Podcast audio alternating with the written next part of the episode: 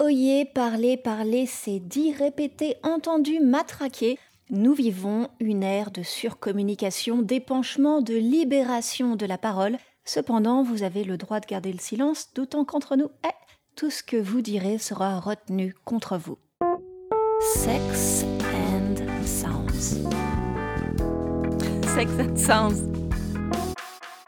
Bref, libération ou pas, comme vous le savez, on n'a pas toujours envie d'entendre nos partenaires. Ah, je sens que je vais venir dans tes dents du fond. Ouais, on a peut-être même envie de les faire taire. Euh, j'ai pas volé, j'ai causé. Mais c'est bien ce que je dis, t'aurais mieux fait de te taire.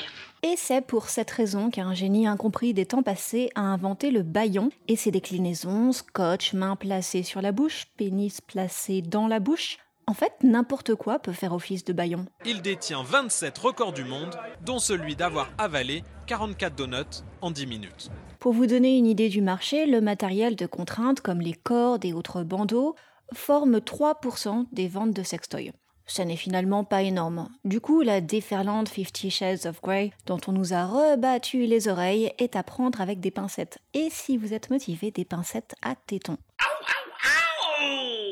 Seulement, attention, si les ventes des sex shops peuvent donner une idée des pratiques, elles ne représentent pas clairement nos fantasmes.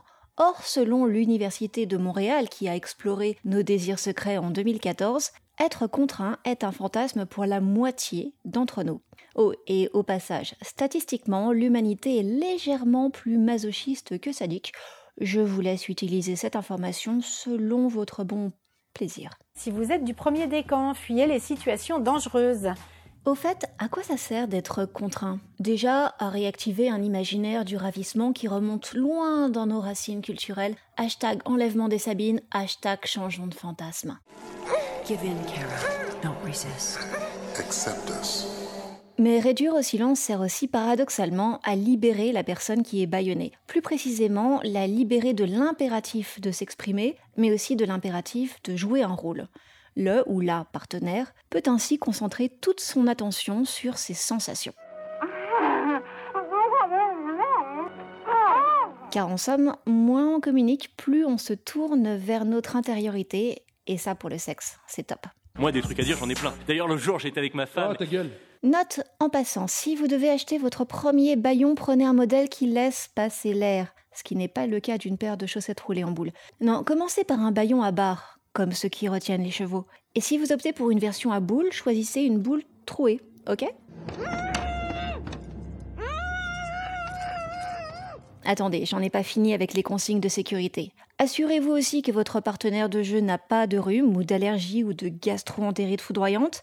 Au niveau des positions, libérez les voies respiratoires, ne pliez pas la personne comme un origami, un accident est vite arrivé. Oh, et là vous me direz comment on fait pour le safe word?